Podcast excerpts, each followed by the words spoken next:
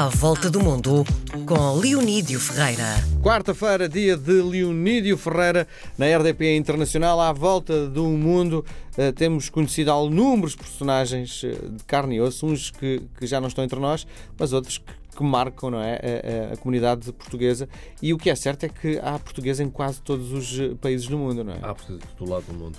Uh, olha, este caso foi para mim uma surpresa. Eu fui ao Irão e fiquei num hotel chamado Espinas. Uhum. Pá, um hotel no alto de uma colina, em Teherão, uh, luxuosíssimo. Uh, pá, o próprio quarto Desculpa fazer esta pergunta. Culturalmente, estamos nos antípodas. Uh, estamos com. Estamos nos antípodas, mas com alguns pontos de contato com a cultura europeia. Uhum. Um, os persas têm uma civilização muito antiga e se eu tiver a dizer que em muitos aspectos tem mais pontos em contacto com a cultura europeia do que, por exemplo, os árabes. Uhum. Um, e estava a dizer, estamos numa colina de Arão, um hotel uh, novo, pá, luxuoso, o próprio quarto onde eu fiquei era uma, era uma suíte enorme. Um, e, Caríssimo? Razoável. Uhum. Uh, e, sobretudo, se quiser, até barato para aqueles parâmetros, uhum. porque estamos num país que não recebe turismo, estamos num país. Mas para que tem um hotel tão bom? porque estamos a falar eh, de 2017, finais de 2017, numa altura em que o acordo nuclear com os Estados Unidos estava a funcionar e o Irão um, já estava a recuperar economicamente. E, portanto, aquilo que se previa é que houvesse investimentos chineses, investimentos japoneses, investimentos europeus e também americanos, e, portanto, houvesse ali um boom económico e houvesse necessidade de um hotel como este para receber delegações, sobretudo empresariais. As coisas que não correram assim. Sim, diz uma coisa: o hotel eh, com tudo que é bom, não é? Tu maior luxo e à volta uma grande pobreza, não? Uh, não é uma grande pobreza. Uh, não, não imagines o Irão com uma grande pobreza, sobretudo a Teherão. Imagina com uma grande confusão, um grande caos, uh, sobretudo o trânsito, que é, é impossível, e também imagina um grande, um grande caos que se fosse um grande bazar ou um grande mercado. Uh, há pobreza nos bairros limítrofes, uh, mas também há muita prosperidade uh, na cidade. Como estou a dizer, estamos a falar de finais de 2017, quando havia a recuperação, uhum. quando o Irão estava a perder as sanções e, portanto, voltava a exportar petróleo e, portanto, começava a entrar dinheiro novamente. E tinha os bons restaurantes, centros comerciais, podiam ser aqui em Portugal, uma prosperidade surpreendente. E, portanto, este hotel era já uma antecipação do que se esperava que vinha, que vinha aí. E é um hotel, como eu te digo, pá, realmente uh, das mil e uma noites. e quando, surpreendentemente, o gerente chama-se Mário Candeias. Uhum. O Mário Candeias é um homem que hoje deve ter à volta de 50 anos. É, nasceu em Moçambique, na altura da independência era miúdo, uh, vai-se embora fez uma vida de trabalhar em hotéis eh, no Algarve, começou muito cedo, e depois andou aí nas cadeias do Tivoli, do Pestana, etc. Até que me conta ele, através de um amigo americano, sabe que no Irão se estão a contratar eh, gerentes que tenham experiências de hotéis internacionais, com requisitos internacionais, com exigências internacionais, e então ele vai, ele vai para lá, a família fica cá, mas ele vai para lá. Um, também, presumo, um contrato bastante generoso para o levar a fazer esta aposta de vida claro. em que está separado da família e, e, sobretudo, tem um desafio muito grande. Qual é o desafio grande que ele me contou? Ele tem que montar o hotel do zero. Ou seja, isto significa algo tão complicado como definir que tipo de mobiliário é que é trazido para o, para o hotel e fazer a contratação. Da cultura, não é? Da cultura e depois também os fornecedores. Sabes que eu aprendi algumas coisas com, com ele por curiosidade. Uh, este hotel, como eu te disse, era daqueles hotéis mesmo sumptuosos. E então, uma coisa que me impressionava era que sempre que eu saía do elevador, e isso estavam em todos os pisos, tinhas uma espécie de, de móvel de parede com um relógio assim enorme, uma coisa que tu imaginavas na, na, na corte do Luís XIV. Então eu perguntei-lhe quem é que produz estes relógios, etc. Então ele explicou-me que há empresas a nível mundial especializadas em fazer mobiliário de hotel, que pode ser este, que imita a corte francesa do século XVII, como pode ser outro mais moderno, imitar outra coisa qualquer. Mas, portanto, não é. O hotel não vai ao mercado, não vai à loja comprar esta peça e aquela.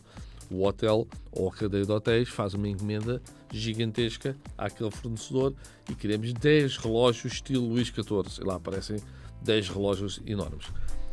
Um, a parte mais complicada, disse-me ele, foi mesmo a formação.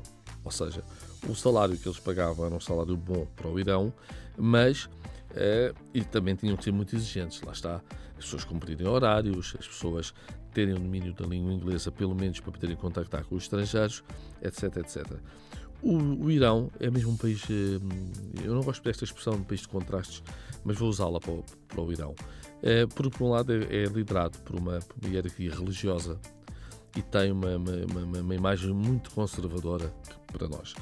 Por outro lado, a tal civilização persa que eu estava a falar, esta, os iranianos têm 2500 anos de história. Uh, quem já estudou a Grécia Antiga sabe que há 2500 anos os persas e os gregos andavam em guerra. O que é fantástico é que aqueles gregos são os antepassados dos gregos atuais e aqueles persas são os antepassados dos iranianos atuais. Um, ambas as línguas são as línguas que evoluíram dessas línguas há 2500 anos.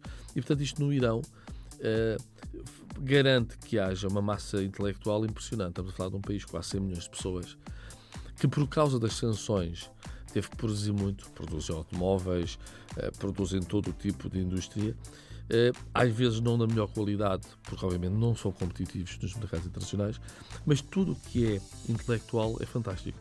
Vou-te só dar um exemplo curioso. Por causa do corte de relações com os Estados Unidos a seguir à Revolução de 79, o cinema americano passou a ser proibido no, no, no, Irão. Claro que as pessoas vêm em casa e têm, têm DVDs, etc.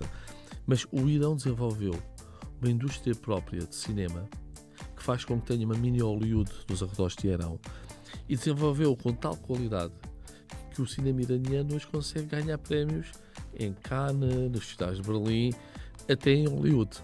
Ou seja, é para dar ideia de que uh, eu acho que aquela sociedade um dia destes vai, vai, dar, vai, dar, vai ter uma revolta a sério contra a hierarquia religiosa, porque um, o conservadorismo da liderança não é compatível com a vontade de modernidade da, da, da população. Uh, o próprio regime habituou-se a ser tolerante em alguns aspectos. Uh, por exemplo, as raparigas estavam lá no hotel, no Espinas, claramente deixavam o lenço no cabelo quase aqui para cair e só está preso um rabo de cavalo. Uh, as peças, uh, é uma ideia geral e corresponde à realidade, são muito bonitas. Um, aquele cabelo muito escuro, pele muito clara, olhos amêndoa e ninguém usa a cara tapada. Não, existe a cara tapada.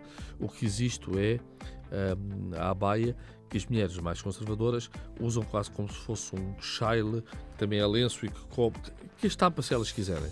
As mais novas não, as mais novas usam o tal lenço, pode ser de cores, eh, pode ser de marcas eh, internacionais e usam de uma forma que já é quase um adereço e não uma obrigação. O, o Mário Candeias disse-me, do ponto de vista cultural, lidava bem com viver no, no Irão. Estranhava, por exemplo, no hotel ser proibido o álcool, porque mesmo noutros países do mundo, do mundo islâmico Dentro dos hotéis para estrangeiros o álcool é tolerado, no Irão não, no Irão a regra é absoluta, apesar de, como é óbvio, há álcool circular, eh, não só por tráfico para, para os estrangeiros e para os iranianos que gostam e que estão dispostos a pagar muito dinheiro e correr o risco de serem apanhados, mas também porque isto é aquelas contradições curiosas do regime islâmico, eh, dos ayatollahs. A minoria cristã, sobretudo os arménios, eh, podem beber álcool. E, portanto, existem lojas de álcool que só são frequentadas pelos iranianos uh, da religião cristã. Sim. Claro que isso facilita para os tráficos todos, mas uh, mostra as contradições de, de, desta, desta sociedade. Não sei, neste momento, se o Mário Candeias continua em Tierra ou não. Hum. Tenho dúvidas que o Espina esteja a ser um sucesso porque quando o Trump rasgou o acordo nuclear com o Irão e as sanções voltaram, a prosperidade que se esperava não está a acontecer. Muito bem. Leonido Ferreira, à volta do mundo, marcamos encontro para a próxima semana. Até a quarta. Até a quarta.